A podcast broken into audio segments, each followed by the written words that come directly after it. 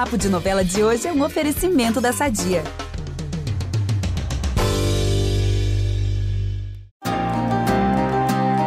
Sabem aquele papo que mulher do irmão é irmã também? Pois bem, o José Lucas pode até dizer isso, mas claramente são palavras da boca para fora. O peão caminhoneiro até tenta, ele se esforça, mas está completamente rendido aos encantos da Juma. E a onça também tem desejado o cunhado, viu? E onde entra o Jove no meio dessa história? Vem cá que eu te conto tudo.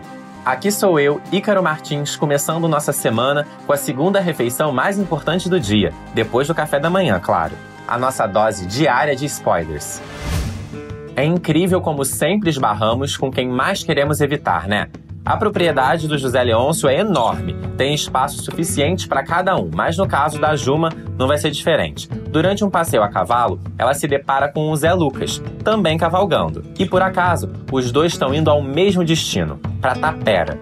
Calma, calma, que a onça não voltou a morar lá de novo, não. Ela apenas está indo visitar os arredores. O Zé Lucas, por sua vez, está à procura do velho do Rio, para arrematar alguns conselhos do vovô que anda de capa e se transforma em sucuri por aí.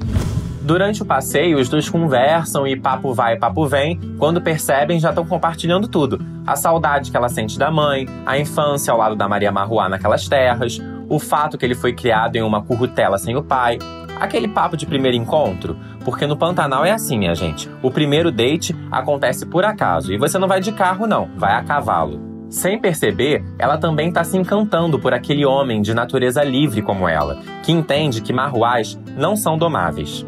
Até que em certa altura, não tem jeito. O peão vai se desarmar e vai falar o que sente por ela. E onde tá o senhor Juventino enquanto isso tudo rola, minha gente? Ah, o Jove tá de passeio com o pai. Quer dizer, passeio não, porque é trabalho.